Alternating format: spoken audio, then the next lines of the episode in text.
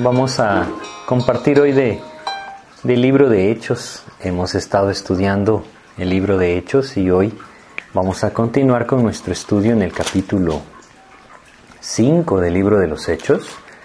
Aquí estamos en nuestro estudio de Hechos, por este capítulo vamos. Y vamos a continuar hoy en este capítulo desde el versículo 12 y vamos a avanzar. Pues por este capítulo viendo la enseñanza que Dios nos deja en él. Tenemos en este capítulo pues eh, algo maravilloso. Es el poder de Dios respaldando la vida de sus hijos cuando ellos están dando testimonio de Cristo. Y es algo maravilloso el poder contemplar que el poder de Dios está ahí y sigue estando ahí. Y entender que su anhelo es que cada uno de nosotros pueda ser luz como estos apóstoles, estos discípulos lo fueron en este tiempo, que nosotros también podamos ser usados por Dios para dar ese testimonio claro de, Jesucristo como el Salvador del mundo, ¿no? Entonces, eh, siempre que el creyente ha vivido un tiempo difícil, siempre que el creyente ha vivido un tiempo de persecución, el corazón tiende a afirmarse. y es un momento en el que las personas se definen, ya sea para entregarse a Cristo o tristemente para separarse de Él. Y muchas veces Dios usa estos tiempos para que nuestras vidas se afirmen en Cristo y entonces podamos ver su poder, llevándonos a un testimonio claro de, su obra, ¿sí? Pues esto es parte de lo que vamos a ver hoy en Hechos capítulo 5. Aquí vamos a estar estudiando y y vamos a hacer una oración para pedirle a Dios que nos guíe y así poder iniciar con nuestro estudio de Hechos. Hechos capítulo 5, desde el versículo 12, vamos a estudiar esta noche. Así es que vamos a hacer una oración, ¿sí? Padre, te queremos agradecer, mi Dios, la oportunidad que tú nos estás dando de compartir tu palabra una vez más. Y te queremos rogar hoy que tú nos guíes, que seas tú quien abre nuestro entendimiento y a través de tu palabra nos permite pues alentarnos, mi Dios, a saber que la obra es tuya y que tu anhelo es que nuestras vidas, siendo parte de tu voluntad perfecta, pues podamos también participar de ese poder que tú tienes. Guíanos, Señor, y abre nuestro corazón, nuestra mente, para poder estar dispuestos a escuchar tu palabra, Señor. Nos ponemos esta noche en tus manos y pedimos tu dirección una vez más en el nombre de Jesús. Amén. Bueno, entonces en Hechos 5 es un capítulo que tiene muchos, muchas divisiones, hay mucha enseñanza. Habíamos visto cómo Ananías y Zafira habían venido delante del apóstol Pedro. Realmente él es el, el que se nos menciona, pero todos los apóstoles estaban ahí. Y cuando viene delante de los apóstoles, Ananías dice que entrega parte de una heredad que había vendido. Debemos entender que esto no era una norma, no era un requisito, no era nada, Nadie le había pedido a Ananías que hiciera esto. Probablemente él, movido por haber visto a Bernabé, quien tenemos en Hechos capítulo 4, versículo 36, que se llamaba realmente José, haber vendido una heredad y haber dado el precio de ella entero a la disposición de los hermanos en Cristo de la iglesia, pues quizá ellos pensaron que ellos también podían buscar ese tipo de reconocimiento. A José se le dio el nombre de hijo de consolación, Bernabé, por aquello que manifestó, por ese amor que manifestó hacia los creyentes. Y probablemente Ananías y Zafira dijeron, bueno, es una manera también en la que nosotros podemos ganarnos ese reconocimiento. Y platicamos cómo entonces esto fue lo primero que la iglesia debía enfrentar. Lo primero que la iglesia debía enfrentar no fue una doctrina equivocada, no fue una corriente distinta a las enseñanzas del Señor Jesucristo. Lo primero que la iglesia debía enfrentar fue la hipocresía. Y es una de las cosas que tristemente la iglesia sigue enfrentando hoy en día.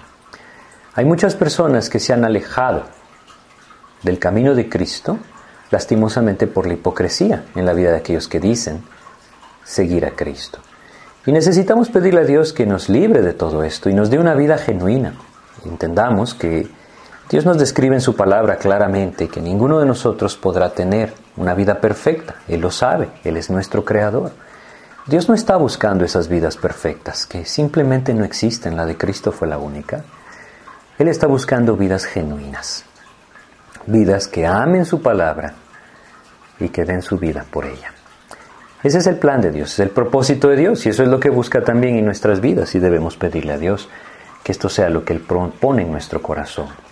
Entonces Ananía y Zafira vinieron, ellos quisieron engañar, quisieron obtener un estatus, podríamos decir, o quisieron hacer ver que ellos tenían un nivel espiritual que verdaderamente no tenían. Esto es algo que sigue pasando mucho hoy en día y que debemos ser muy cuidadosos con esto. Dios conoce todo, Dios ve todo, a Él no lo podemos engañar. Y si hay algo en nuestras vidas hecho por el Espíritu, va a ser genuino. Pero no intentemos aparentar cosas en Cristo que nosotros no vivimos. Debemos ser cuidadosos con esto porque Dios actuó drásticamente cuando la hipocresía se empezó a manifestar. Y Dios quiere también que nosotros nos veamos enfrentados grandemente con esto. Cuando este episodio pasó, entonces eh, vamos a ir ahora sí a Hechos capítulo 5, versículo 12, se nos habla de la condición en la que la iglesia empezó a crecer. Vamos a empezar con nuestro pasaje en Hechos, capítulo 5 de Hechos, en el versículo 12, dice lo siguiente acá. Dice, y por la mano de los apóstoles se hacían muchas señales y prodigios en el pueblo y estaban todos unánimes en el pórtico de Salomón. Bueno, el pórtico de Salomón era precisamente el templo, es decir, el, patio del templo, en este eh, gran espacio donde estaba el templo en ese tiempo. Ellos estaban ahí, ellos estaban prácticamente en el centro de toda actividad que tenía que ver con la fe en Dios. Y Dios les permitió algo maravilloso al dar testimonio ahí. Dios estaba obrando por medio de estos hombres para atraer a muchos hacia la fe en Él. Y se nos dice acá que ellos estaban unánimes en el pórtico de Salomón. Los apóstoles tenían clara la misión que Cristo les había entregado. Vemos cómo estaban en el centro de la voluntad de Dios. Ellos sabían claramente cuál era el propósito, por el cual Dios había dado su espíritu a la iglesia.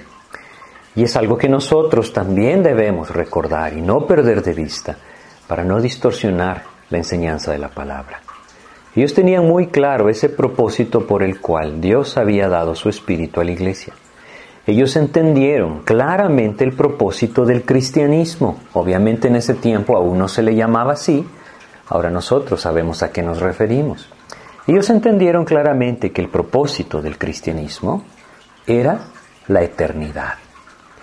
Y todo creyente que no, no, pone sus ojos en la eternidad no va a alcanzar a comprender de una forma completa lo perfecto de la voluntad de Dios hacia su vida. Hace muchos años, en el 2007, un soldado estadounidense destacado en Irak en esta tremenda guerra que se desarrolló ahí, o bueno, cerca de este lugar donde ellos estaban.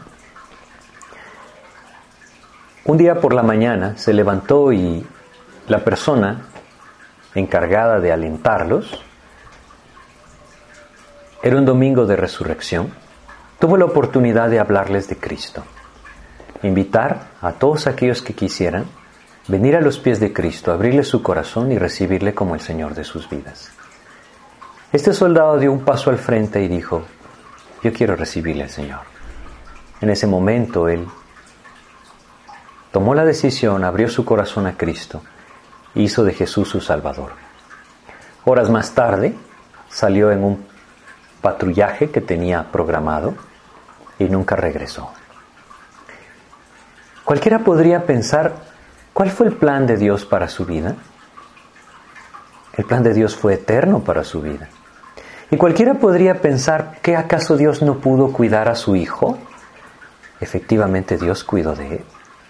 Y esa misericordia de Dios movió su corazón, presentó el mensaje y movió su corazón en el momento más indicado, antes de partir a la eternidad. Les cuento esto porque a veces nosotros perdemos de vista cuál es ese propósito verdadero de la vida en Cristo. Es un propósito eterno, es la eternidad. Jesucristo vino a dar su vida no para que nosotros pudiéramos disfrutar de todos nuestros deseos en la tierra. Él vino a dar su vida para que nosotros pudiéramos gozar un día estando en su presencia, por medio de su gracia. Esto no quiere decir que la vida del creyente será una vida de desdicha, es todo lo contrario. La vida del creyente puede llegar a ser una vida de profundo gozo, de tremendo contentamiento y de tremenda paz en el Señor. Pero para que Dios nos lleve a esa vida, necesitamos comprender que el propósito de la vida en Cristo es la eternidad. Vamos a verlo muy claro en la vida de estos discípulos, de estos apóstoles. Ellos están ahí. No olvidemos, ellos ya fueron perseguidos. Antes, en el capítulo 4 le leímos, ellos ya habían sido detenidos, ya habían sido advertidos, les habían dicho, no pueden volver a hablar acá. Si ustedes vuelven a hablar acá, entonces van a haber consecuencias. No pueden volver a hablar aquí acerca del nombre de Jesús. ¿Qué hubiéramos hecho nosotros? Quizá hubiéramos dicho, bueno, no se puede en Jerusalén, vámonos a otro lugar. Pero debemos entender que la instrucción de Cristo había sido muy, pero muy clara. Él les había dicho que debían empezar por Jerusalén. Volvamos a leer el versículo 12. Y por la mano de los apóstoles se hacían muchas señales y prodigios en el pueblo. Notemos que las señales eran hechas por los apóstoles. Ahora, Cristo había dicho a sus apóstoles que ellos harían estas señales, y Cristo les había dicho que recibirían poder, el cual vendría con un propósito específico. Este poder que hay en la vida de estos hombres no es de ellos, es del Espíritu de Dios. Y no es de ellos, y ellos no pueden hacer lo que ellos quieren con él. Ojo, este poder proviene de Dios y es para cumplir el propósito de Dios. El propósito de Dios establecido en ese primer versículo que leímos tantas veces en el capítulo 1 de Hechos y que vamos a volver a leer, Hechos capítulo 1 versículo 8. Hechos 1.8 en donde dice, pero recibiréis poder cuando haya venido sobre vosotros el Espíritu Santo y me seréis testigos en Jerusalén, en toda Judea, en Samaria y hasta lo último de la tierra. El Señor Jesucristo al ascender al cielo les había dicho esto con toda claridad. Ustedes recibirán poder cuando mi espíritu venga sobre ustedes. Pero ese poder no será para hacer lo que ustedes quieran. Ese poder es para que den testimonio de mí. Y ese es exactamente lo que estos hombres están haciendo. Están dando testimonio de Cristo con el poder de Dios en el lugar que Dios les dijo. Eso es estar en el centro de la voluntad de Dios. Estar en el lugar que Dios nos dice que debemos estar. Estar haciendo las cosas que Dios nos dice que debemos estar haciendo. Y tener en nuestra vida para hacerlo y estar en ese lugar el mismo propósito que Dios dice que debemos tener. Eso es vivir en el centro de la voluntad de Dios. Y estos hombres vivían así, en el centro de la voluntad de Dios. Es por eso que podemos ver el poder de Dios en la vida de estos creyentes en esta primera iglesia. Dios quiere llevarnos a vivir así. Dios quiere llevarnos a asegurarnos de que nuestra vida está en el centro de la voluntad de Dios. Eso requiere que nosotros constantemente estemos en intimidad verdadera con el Señor, que estemos en, esa libertad del Espíritu de Dios para que Él pueda dirigirnos. Y hemos hablado bastante, no solamente en estos estudios de hechos, sino en otros estudios, cómo hay una necesidad entonces de confesar nuestro pecado de soltar todas aquellas cosas que Dios nos ha mostrado, que están fuera de su voluntad, que son opuestas a su palabra, para que entonces el Espíritu de Dios tome nuestro corazón y nos lleve a vivir realmente en el centro de la voluntad del Señor. La palabra de Dios es vital para esto. Si ellos no hubieran escuchado al Señor Jesucristo diciéndoles con toda claridad, deben iniciar en Jerusalén, entonces hubieran podido dudar fácilmente y entonces en su mente hubiera podido entrar ese pensamiento de decir, quizá debemos empezar en Samaria, o quizá debemos ir más allá, hacia Galilea, de donde nosotros somos. O quizá podemos pensar en ir a los gentiles, ellos no nos rechazarán como los judíos lo hacen. Es decir, es un buen punto, es un buen pasaje para entender que si nosotros anhelamos el vivir seguros, el vivir firmes y el vivir respaldados por el poder de Dios, debemos asegurarnos de que estamos en la voluntad del Señor. Muchas veces cuando nosotros tomamos decisiones en nuestras vidas y no nos aseguramos de que esta es la voluntad de Dios, entonces inmediatamente nos atrapan las dudas. Cuando la dificultad viene, lo más fácil es pensar, quizá esta no era la voluntad de Dios. Es por eso que nosotros debemos aprender una dependencia verdadera de Él, una dependencia verdadera de su palabra y una dependencia verdadera de Él por medio de la oración. Y es aquí donde entonces debemos empezar a unir las enseñanzas de la palabra. Yo anhelo hacer tu voluntad, Señor. Y si yo anhelo hacer tu voluntad, debo entender que debo despojarme de todo peso y de todo pecado que me asedia para correr con paciencia la carrera que Cristo me quiere llevar a correr. Una vida limpia. El Señor anhela una vida limpia. Como les decía al principio, esto no es una vida perfecta, porque nadie puede tener una vida perfecta. Una vida limpia es una vida genuina, que esté dispuesto a confesar cuando el Señor le muestra. Saben ustedes, esta es la vida de madurez espiritual. Aquella vida que rápidamente confiesa su pecado cuando el Señor se lo muestra. Es así como estos hombres estaban viviendo y ellos entonces estaban en el centro de la voluntad de Dios. Una vez más se los quiero compartir. Si nosotros podemos empezar a tener esta intimidad con el Señor y esta dependencia de Él por medio de su palabra, nosotros podemos empezar a tomar decisiones con seguridad de que estamos siguiendo la voluntad del Señor. Debemos pedirle a Él en oración, Él nos guiará. Cuando nosotros tomamos una decisión, estando seguros de que esta es la voluntad de Dios, no importa cuánta persecución venga, no importa cuántas dificultades vengan, no importa cuántas cosas se opongan a la decisión que yo tomé. Si yo estoy seguro que el Señor me guió a esa decisión conforme a su voluntad, conforme a su palabra, entonces yo podré descansar en la seguridad de la voluntad perfecta del Señor.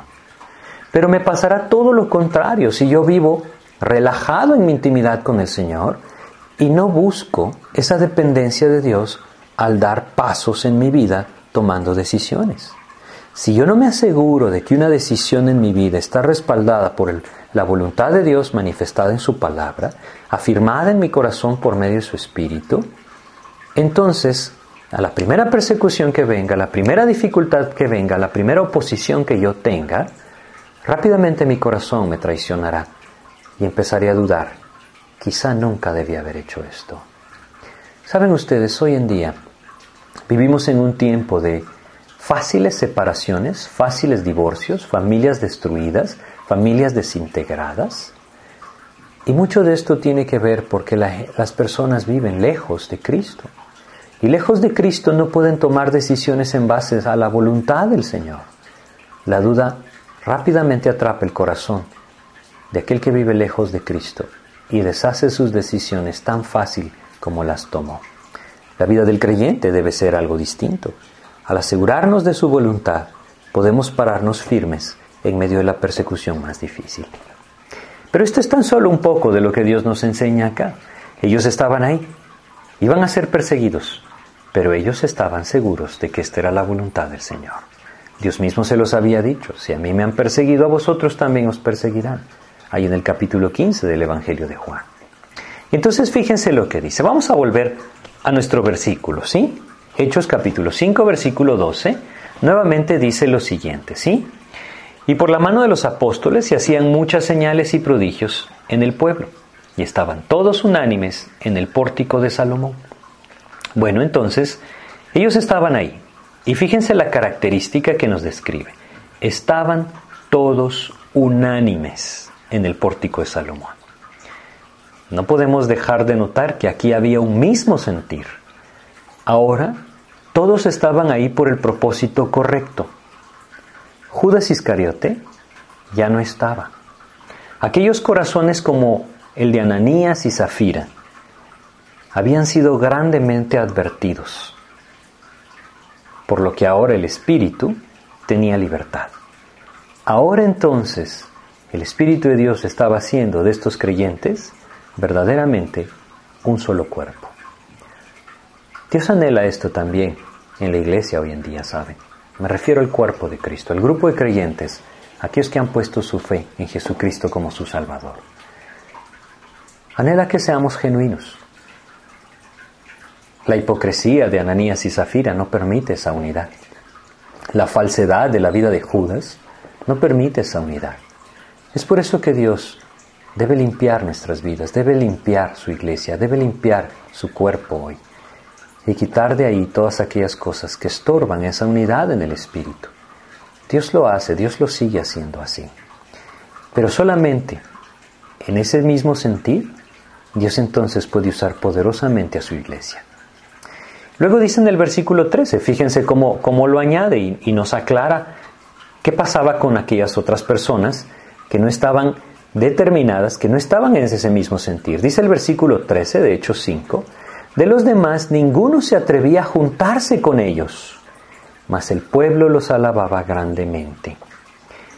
Nuevamente la iglesia, el cuerpo de Cristo, estaba creciendo y lo estaba haciendo de una manera genuina.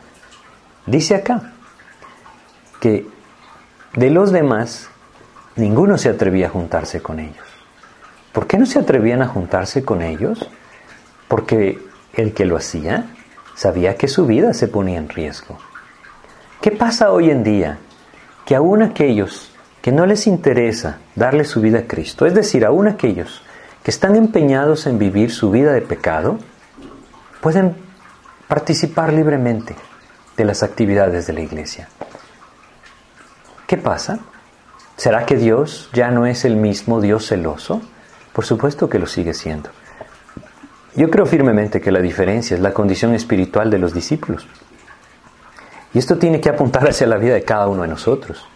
Si nosotros como creyentes, como parte del cuerpo de Cristo, no despertamos a una verdadera vida de dependencia, de intimidad con el Señor, a una vida de limpieza, es decir, de un constante arrepentimiento en mi intimidad con el Señor, a una vida limpia, entonces nunca podremos, ver cómo Dios hace esa separación. Pero cuando el creyente empieza a buscar esto, las cosas empiezan a manifestar como son. Cuando la palabra de Dios empieza a ser predicada como la verdad de Dios, como lo que es, entonces empiezan a marcar esas diferencias entre aquel que realmente está dispuesto a seguir a Jesús y aquel que todavía no está dispuesto a abandonar su pecado. A veces pensamos que Debemos conciliar todos los pensamientos. No hay cosa más equivocada que esta. La verdad de la palabra de Dios es una. Jesucristo mismo dijo, yo soy el camino, yo soy la verdad, yo soy la vida. No hay otro más que Él. Y si aquel que está escuchando nuestro mensaje o de alguna otra forma nuestro compartir de Cristo o está viendo nuestra vida, ve que hay una diferencia marcada entre su vida y la nuestra, entonces podrá saber dónde está parado. Es decir, e-, es muy sencillo entenderlo. De los demás ninguno se atrevía a juntarse con ellos. A menos que estuvieran dispuestos a dar su vida por Cristo, nadie se iba a juntar con ellos. Sigue diciendo, el versículo 3 estamos leyendo, más el pueblo los alababa grandemente. Fíjense qué contraste, ¿no? No me junto con ellos, pero me doy cuenta que viven para el Señor y que tienen el poder de Dios en sus vidas. Sigue pasando lo mismo. Ahora, Dios quiere que demos ese paso. Si somos de aquellos que todavía nos paramos al margen, viendo de lejos a los creyentes y diciendo, no, yo no estoy dispuesto todavía a eso. Dios quiere que demos ese paso y que entendamos que es el Señor el que cuidará de nuestras vidas y el que sustentará nuestras vidas.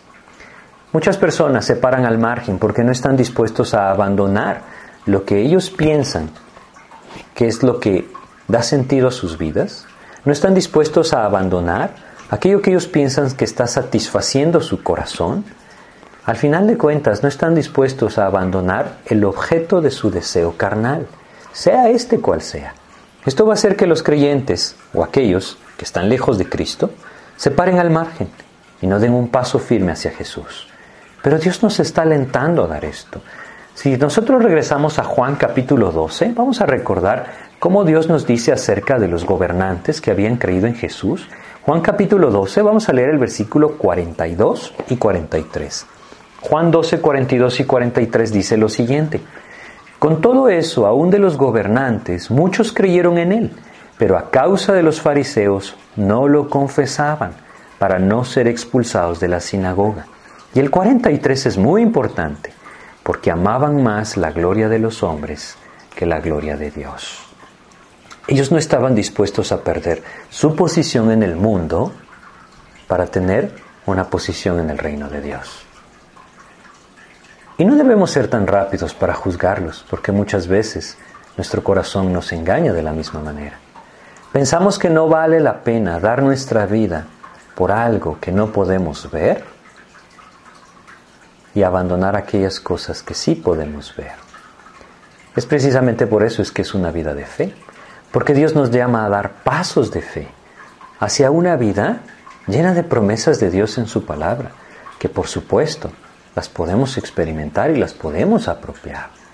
Pero debemos dar ese paso y suplicarle a Dios que nos dé la gracia de poder dar ese paso, de entender que no tiene sentido pararme al margen, que lo que necesito es definir mi vida para el Señor. Y definir mi vida es identificarme plenamente con Cristo, dejando atrás en mi vida la gloria de los hombres, la gloria de este mundo, la gloria del pecado. Es decir, obviamente no tiene gloria ninguna de estas cosas, pero lo que yo pienso que puede darme, definir mi vida en Cristo, es lo mejor que yo puedo hacer. ¿Hasta cuándo me mantendré al margen y no daré ese paso de decir, Señor, yo dejo todo atrás por ti? Ese es el anhelo del Señor. Y Dios quiere entonces que nosotros podamos dar ese paso y disfrutar de esa intimidad verdadera con el Señor. Regresemos a Hechos capítulo 13 y nuevamente más el pueblo los alababa grandemente. Es algo contradictorio, ¿no? No quiero juntarme con ellos, pero yo sé que Dios está con ellos. Yo no sé si alguna vez a ustedes les ha pasado, pero hay personas que no quieren venir a los pies de Cristo, pero cuando tienen un conflicto, le piden a algún creyente que ore por ese conflicto que ellos están teniendo. Una vez una persona se acercó hacia un creyente y le dijo lo siguiente, es que a ti Dios sí te oye.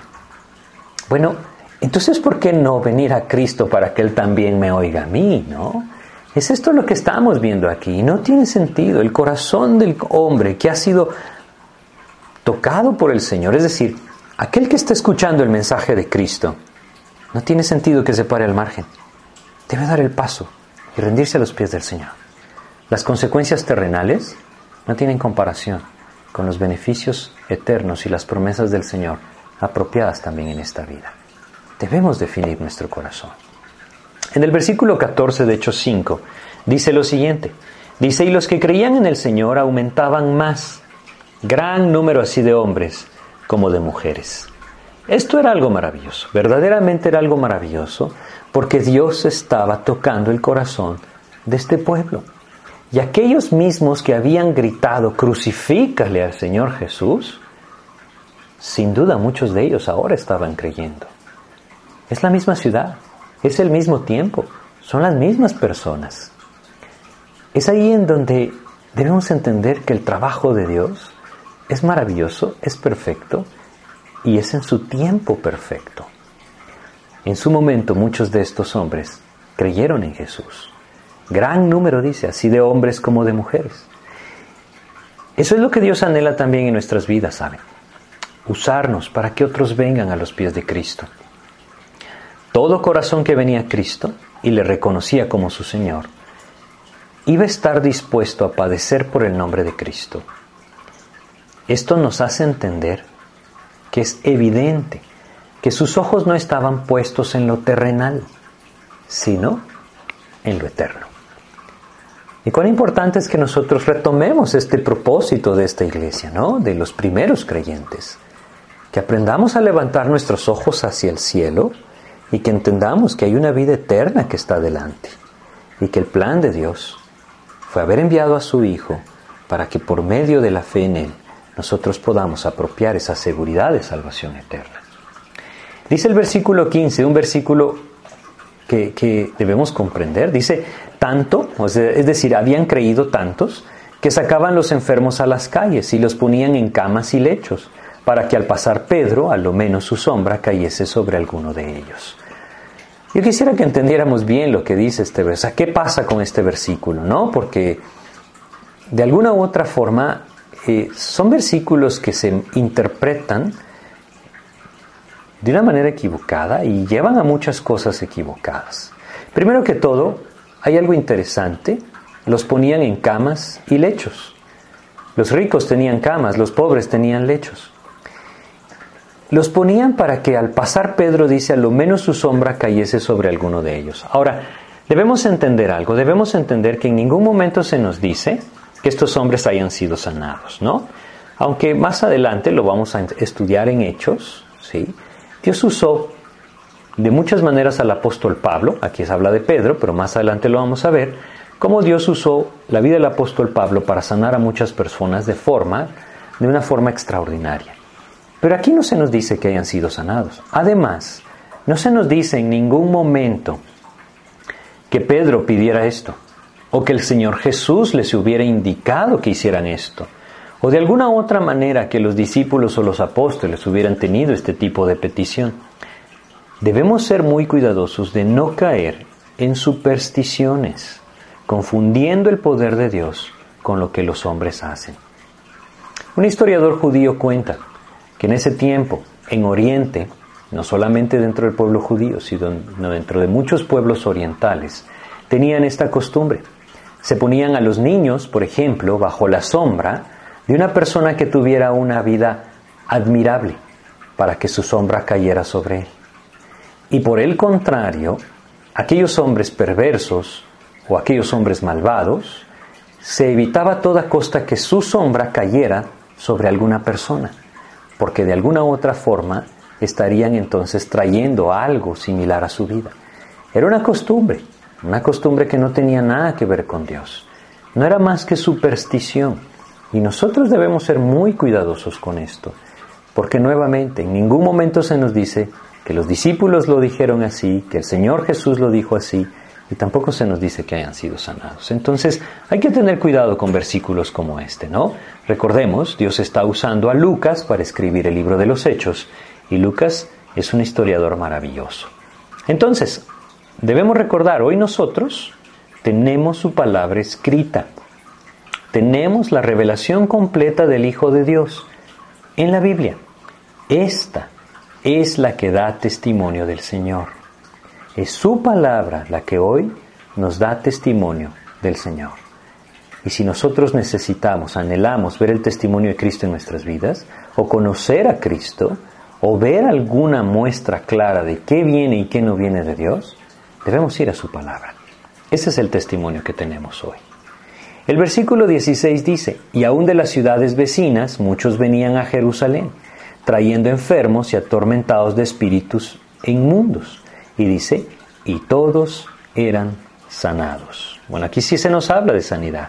Sin embargo, no se nos dice que estos eran los que habían puesto a los enfermos para que la sombra de Pedro cayera sobre ellos. Bueno, al final Dios sabrá lo que en ese momento hizo. Solamente debemos entender que estas señales eran un claro testimonio de que estos hombres venían de Dios que ellos traían el mensaje del Señor y que el poder de Dios estaba respaldando sus vidas.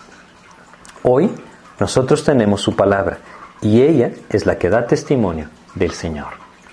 Dice que aún de las ciudades vecinas venían muchos a Jerusalén, ¿no? Y eran sanados. Ahora, acá vemos cómo Dios obraba por medio de los apóstoles.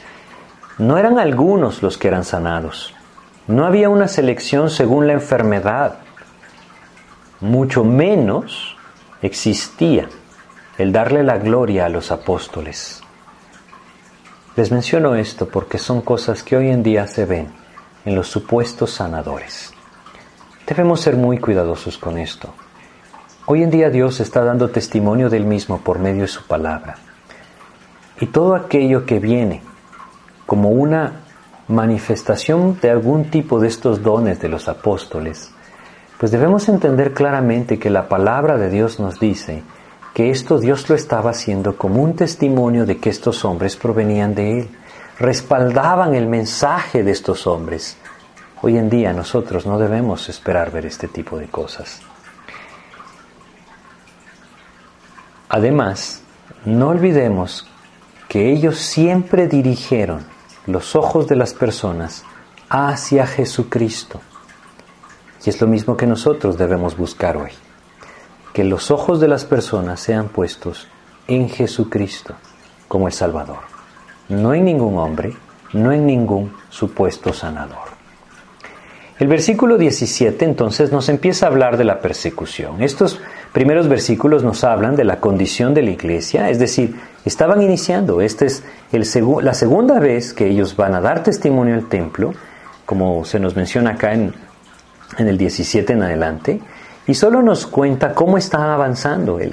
la fe en Jesucristo está creciendo, el testimonio de Dios en la vida de los apóstoles es claro, no pueden debatir el que estén viendo las señales, no pueden decir que este no es el poder de Dios, como lo leíamos antes con aquel cojo que fue sanado. Hay una evidencia clara de que el Señor está obrando, de que Él está trabajando y de que estos hombres traen el mensaje del Señor. En el versículo 17 dice, entonces levantándose el sumo sacerdote y todos los que estaban con él, esto es la secta de los saduceos, se llenaron de celos. Vamos a detenernos un poco en este versículo. Este versículo nos habla de quiénes eran los que estaban ahora liderando la persecución de los apóstoles. Eran los saduceos. Recordemos que los saduceos no creían en lo sobrenatural, es decir, lo estudiamos antes, vimos los versículos en un estudio anterior, ellos no creían en la resurrección. Ellos no creían en los ángeles o en los seres eh, celestiales. Ellos no creían en todo aquello milagroso. Ellos no creían en esto, los saduceos. Los fariseos sí, pero los saduceos no. Y los saduceos eran los que ahora estaban luchando en contra del trabajo de Dios. ¿Por qué estaban luchando? ¿Cuál era la causa de la persecución? Es la misma causa que trajo a los fariseos a perseguir duramente a Cristo. Es la misma causa que sigue hoy trayendo tanto problema y tanta división dentro de la obra de Dios. ¿Cuál era esta causa de persecución? Aquí lo tenemos en el versículo 17. Las últimas palabras dice, se llenaron de celos. Yo quisiera que fuéramos a Mateo capítulo 27, versículo 28. Mateo 27, versículo 28, dice lo siguiente. Mateo 27, 28. Dice acá, perdón, es, es 18, no, no 28, es 18. Mateo 27, 18. Dice lo siguiente. Porque sabía que por envidia le habían entregado. La envidia había llevado a los gobernantes a entregar a Cristo. Ellos se habían llenado de celos también. Y esto había producido esa terrible envidia en sus corazones de ver que las personas estaban yendo detrás de Jesús, de ver cómo el testimonio del Padre era claro en la vida del Hijo. Esta envidia había llevado a estos gobernantes a entregar a Cristo para que fuera crucificado. Pero ellos no fueron los únicos. Si nosotros vamos a Hechos, capítulo 7 ahora, nos vamos a adelantar un poco, Hechos 7 nos narra ese discurso maravilloso de Esteban delante de los judíos. Hechos capítulo 7, vamos a leer lo que él dice en el versículo 9. Fíjense cómo Dios le guía a Esteban y dice esto. Hechos capítulo 7, versículo 9 dice, los patriarcas, movidos por envidia, vendieron a José para Egipto pero Dios estaba con él. ¿Cuál fue la causa? Este pasaje nos, nos recuerda, ¿no? ¿Cuál es la causa? ¿Cuál era ese gran mal que reinó en el corazón de los hijos de Jacob para vender a José? Aquí dice, fue la envidia. Si ustedes recuerdan, ellos estuvieron celosos, celosos de su hermano José, celosos de que Jacob, su padre, le hubiera dado esa túnica, que lo hacía él, su hijo predilecto. Celosos de que Dios hubiera mostrado aquel sueño a José diciéndole que ellos iban a inclinarse delante de él. No pudieron más con la envidia y se deshicieron de él. Pero no solamente ellos, si nosotros vamos a Hechos capítulo 13, versículos 44 y 45, Hechos capítulo 13, versículos 44 y 45 dicen lo siguiente. Esto nos habla de un episodio en la vida del apóstol Pablo, ¿sí? Entonces dice, cuando él está en Antioquía, esto sucedió en la ciudad de Antioquía, dice, versículo 44 y 45 de Hechos 13, dice lo siguiente. El siguiente día de reposo se juntó casi toda la ciudad para oír la palabra de Dios. Esa era la razón, saben ustedes. Casi toda la ciudad salió a escuchar el mensaje. El judío no lo pudo soportar. se llenó de celos. Fíjense lo que dice el 45. Pero viendo los judíos la muchedumbre, se llenaron de celos y rebatiendo lo que Pablo decía, contradiciendo y blasfemando. Y rebatían, perdón, lo que Pablo decía, contradiciendo y blasfemando. ¿Saben? Los celos son tan terribles que llevan a las personas a perder completamente el control. Una persona puede matar a otra por envidia, por celos. Los hijos de Jacob estuvieron dispuestos a vender a su hermano como esclavo. Los fariseos cerraron sus ojos al Mesías, a su propio Salvador, y lo entregaron a los romanos para ser crucificado por celos, por envidia. Vemos ahora a los saduceos persiguiendo a los apóstoles de Cristo por celos. Vemos a estos judíos en la ciudad de Antioquía oponiéndose a la predicación del Evangelio y aún contradiciendo y blasfemando. ¿Todo por qué? Por los celos que habían en sus vidas. Vamos ahora al 14-19 de Hechos. Fíjense en qué desencadenó este episodio de celos que los judíos tuvieron hacia el apóstol Pablo. Hechos capítulo 14, versículo 19. Después de estar en Antioquía, el apóstol Pablo se mueve de ciudad.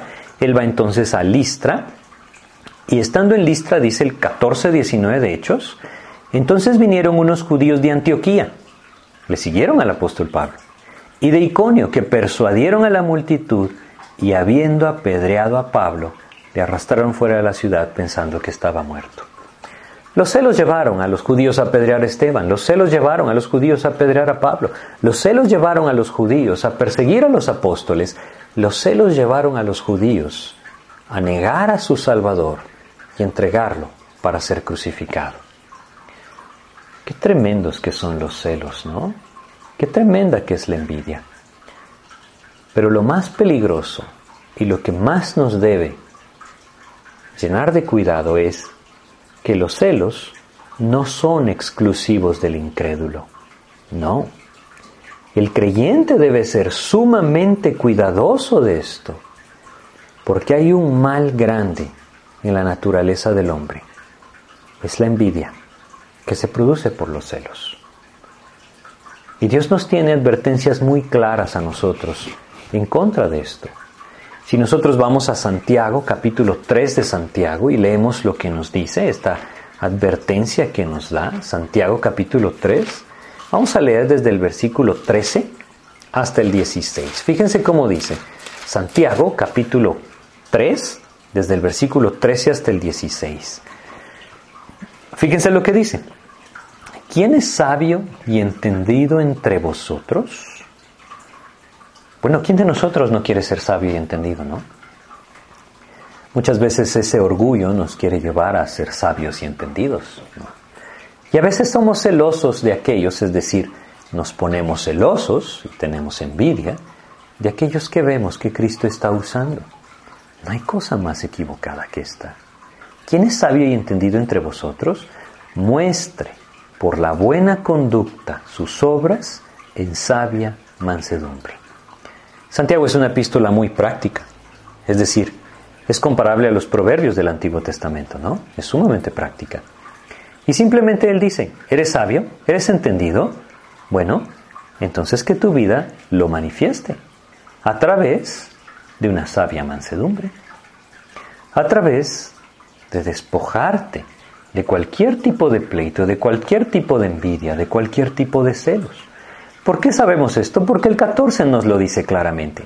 Lo opuesto. Pero si tenéis celos amargos y contención en vuestro corazón, no os jactéis ni mintáis contra la verdad. Santiago lo que está diciendo es lo siguiente. No hagan ver como que son espirituales cuando no lo son. Sean genuinos. Hay celos en su vida, hay envidia en su corazón. Cuidado. Esto no proviene de Dios. Y esto ha destruido mucho. Los celos y la envidia levantan el corazón de los hombres para oponerse a la obra del Señor. Por eso debemos tener tanto cuidado con esto. Y la única manera es que el Señor realmente nos lleve a vivir en humildad, en sencillez de corazón, en una mansedumbre genuina producida por el Espíritu en nuestras vidas. Hoy, aún dentro de la misma obra de Dios, existen mucho celo, existen muchas envidias y muchas personas tristemente en su inmadurez espiritual, se llenan de esto y separan la obra de Dios, dividen la obra de Dios o simplemente estorban el testimonio de Cristo en sus propias vidas. Debemos entender que estamos en el mismo lado de la lucha. Si somos de Cristo, entonces le servimos a Él. Y nuestro corazón debe llegar a esa sencillez en su palabra de vivir con mansedumbre. Esto no quiere decir que no debamos levantarnos con un celo verdadero por la palabra de Dios y defender el engaño y la mentira que tristemente hoy se ha mezclado dentro del mensaje de la palabra. Esto lo que quiere decir es que nuestro corazón esté libre de todo celo y de toda envidia. Aún en nuestras relaciones con nuestra familia.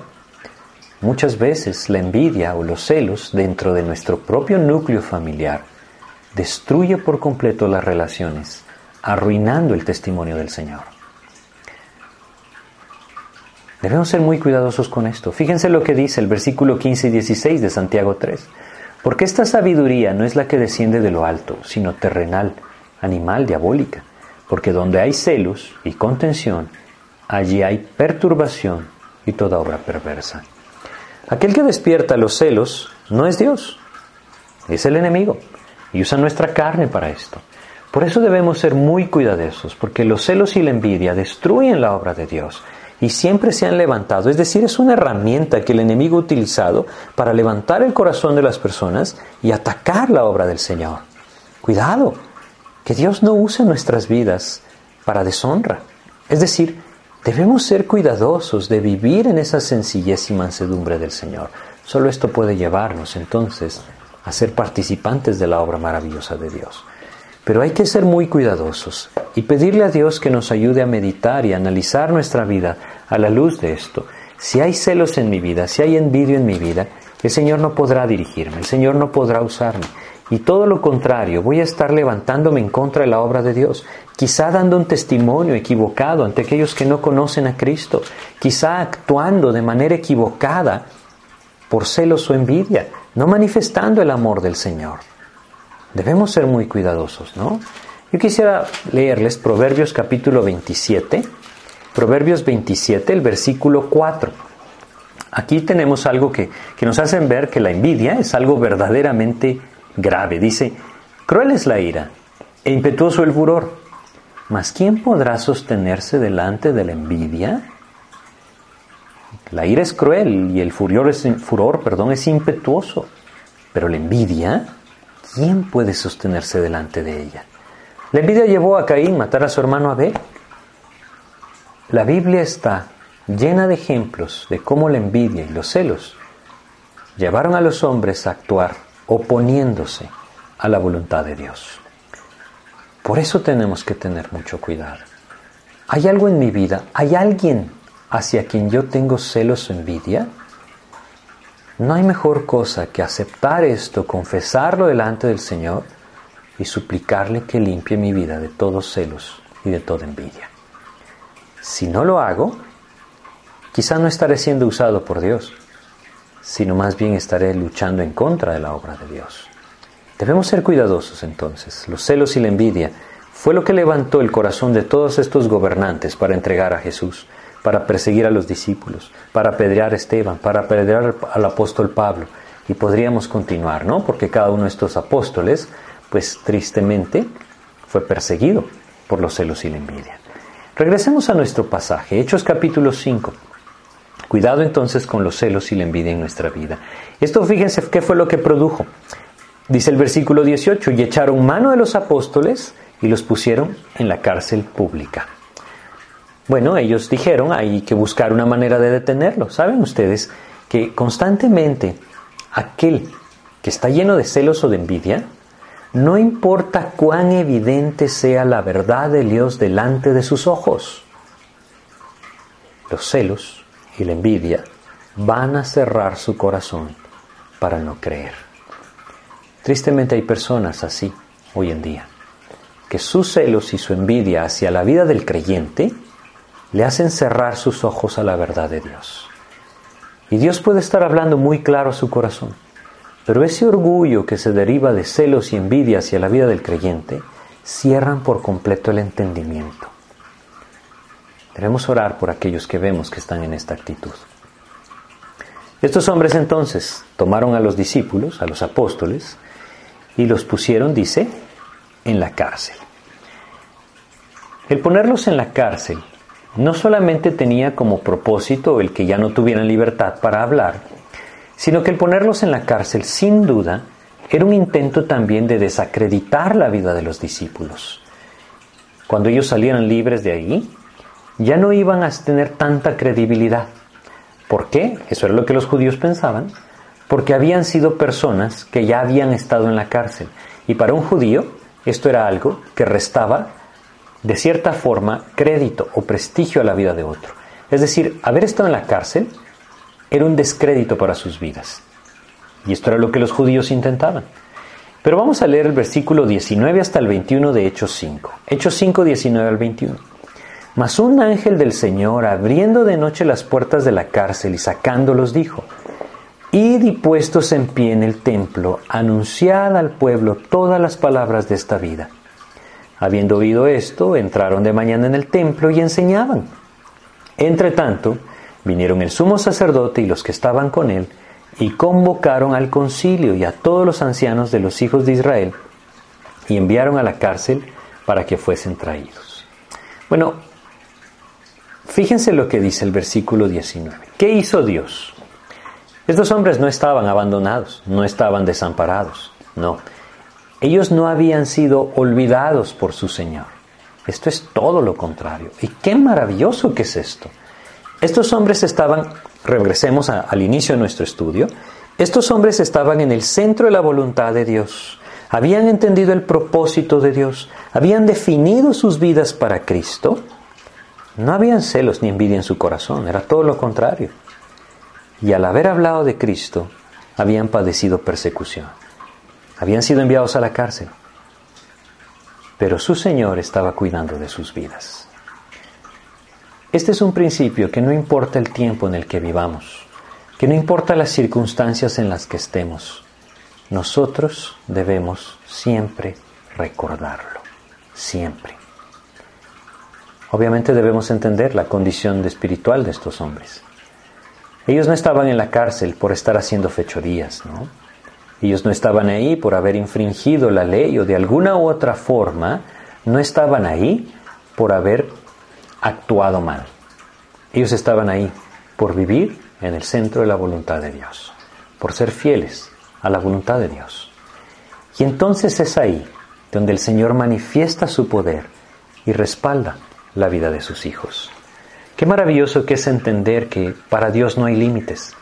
No importa cuántas personas estén en contra del Hijo de Dios. Cuando Dios está llevando a cabo su voluntad en nuestras vidas, no hay nada que pueda detener el poder de Dios.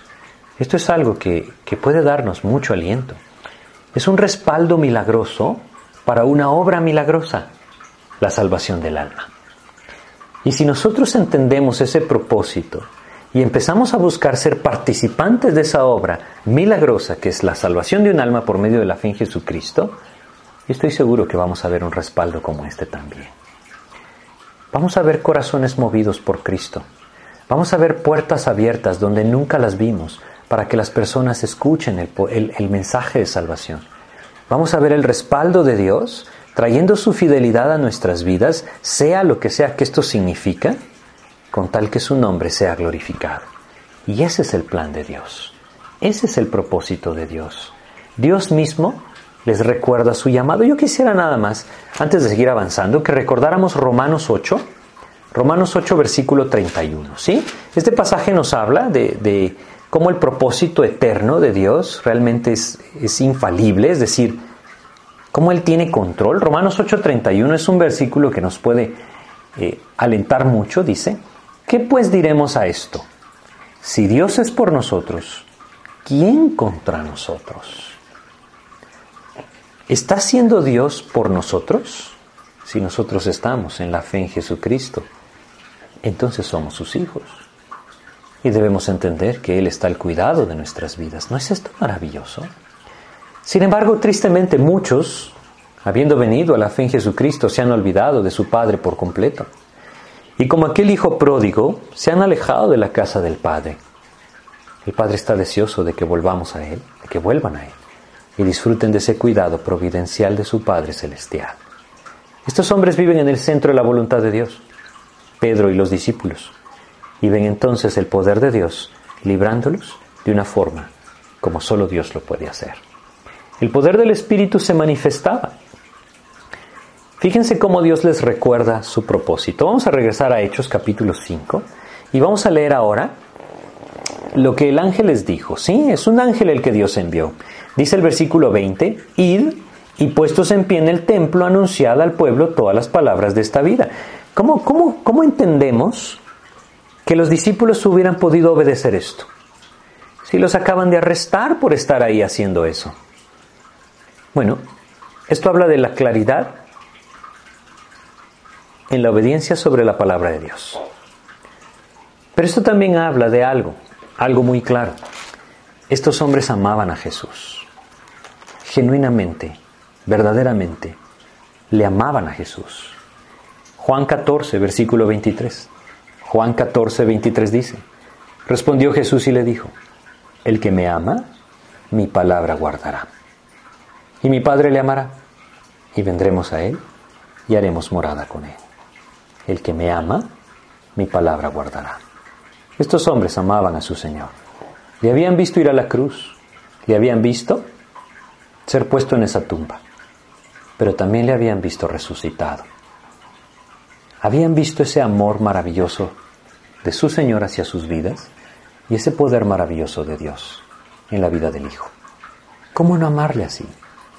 ¿Saben la única manera en que nuestras vidas sean moldeadas, la única manera en la que obedezcamos la palabra de Dios es cuando nuestro corazón esté abundando del amor de Cristo? La obediencia a la palabra es una manifestación clara del amor a Jesús en nuestras vidas. Y debemos entender que Él anhela que le sigamos por ese amor.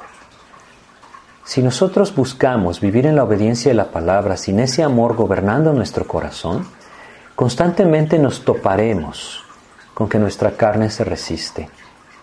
Y es ahí en donde tristemente muchas personas piensan que la vida cristiana es una vida dura.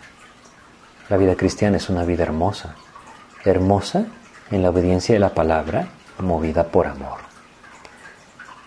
¿Qué dicen ustedes? ¿Será que estos discípulos se gozaron de ver cómo el ángel los sacó de la cárcel?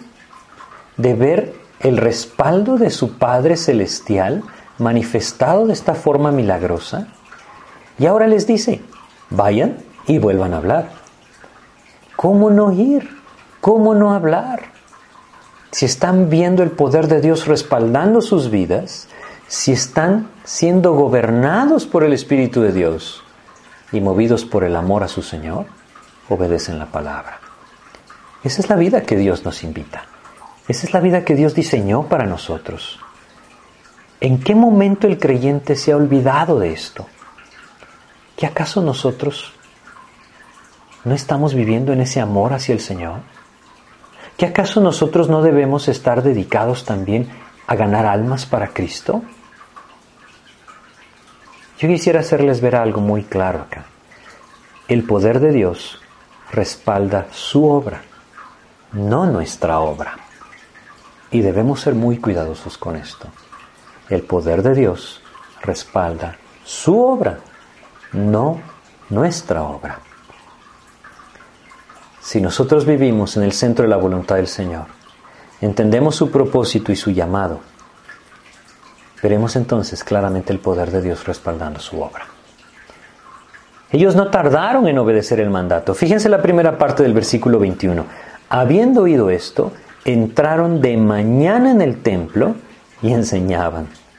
Y estoy seguro que esa noche ellos no pudieron terminar de dormir. Es decir, ellos no durmieron, diciendo, no dudando, no temiendo, ansiosos de regresar. Necesitamos ir y hablar otra vez. Bueno, es lo que yo pienso. No nos dice eso la Biblia, pero puede ser, ¿no? El propósito de Dios es que entendamos ese maravilloso gozo que existe cuando el creyente vive en la voluntad del Señor, en el centro de la voluntad de Dios, participando de su obra, apropiando su propósito, cuando el sentido de nuestras vidas es completamente el mensaje de Jesucristo. Estoy consciente de que Dios nos ha llamado a todos a tareas distintas dentro de su obra.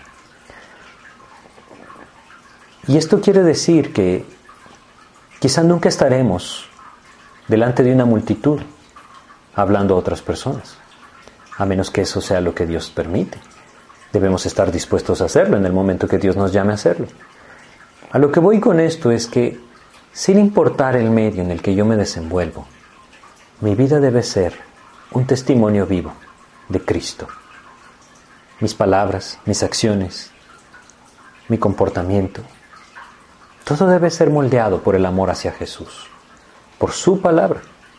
Su palabra debe gobernar mi vida. Ahí yo podré estar dando testimonio del Señor. Debemos ser cuidadosos con esto. No perdamos de vista, no perder de vista el propósito de Dios. Id y puestos en pie en el templo, anunciad al pueblo todas las palabras de esta vida. ¿Cuántas veces lo hicieron? Todas las veces que Dios los mandó. Y ese es el anhelo de Dios también para nosotros.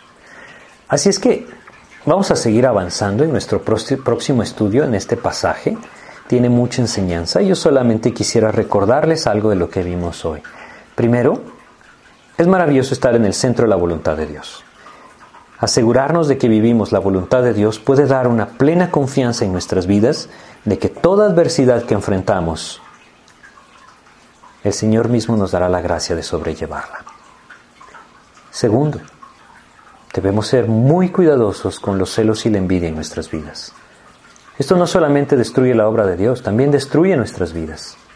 Debemos pedirle a Dios que nos muestre. ¿Hay celos y envidia? Entonces, no podremos ser gobernados por la dirección de Dios, por el Espíritu de Dios. Y tercero, aquel que vive en amor obedece su palabra. Y el llamado de Dios para la iglesia es ir y anunciar su mensaje a todas las naciones. Él quiere que nosotros seamos parte de esto. Y donde sea que yo esté, que yo pueda ser luz, que yo pueda vivir en la palabra para entonces compartir la palabra. Ese es el plan de Dios. Y vemos el maravilloso poder de Dios respaldando la vida de aquellos que lo entienden y lo viven. ¿Queremos nosotros vivirlo? Veremos también el poder de Dios. Vamos a hacer una oración para terminar. Padre, cuánto te agradecemos, mi Dios, por recordarnos que esta, esta obra de llevar tu mensaje, de vivir para ti, dar testimonio de ti, no depende de nosotros, ni es nuestra, Señor. Depende de ti y es tuya, Señor. Ayúdanos a entender que no hay nada más maravilloso para la vida del hombre que estar en el centro de tu voluntad y ser parte activa de tu obra maravillosa de amor. Despierta nuestros corazones, Señor, y en el medio que nosotros nos desenvolvemos, cada uno de nosotros, Úsanos, Padre. Danos la gracia de amarte de tal manera, Señor, que tu palabra sea lo que gobierna nuestras vidas. Y úsanos, Padre, para llevar tu mensaje. Te damos gracias, Señor bendito, por tu palabra y por el tiempo que nos das para estudiarla, en el nombre de Jesús. Amén, Señor.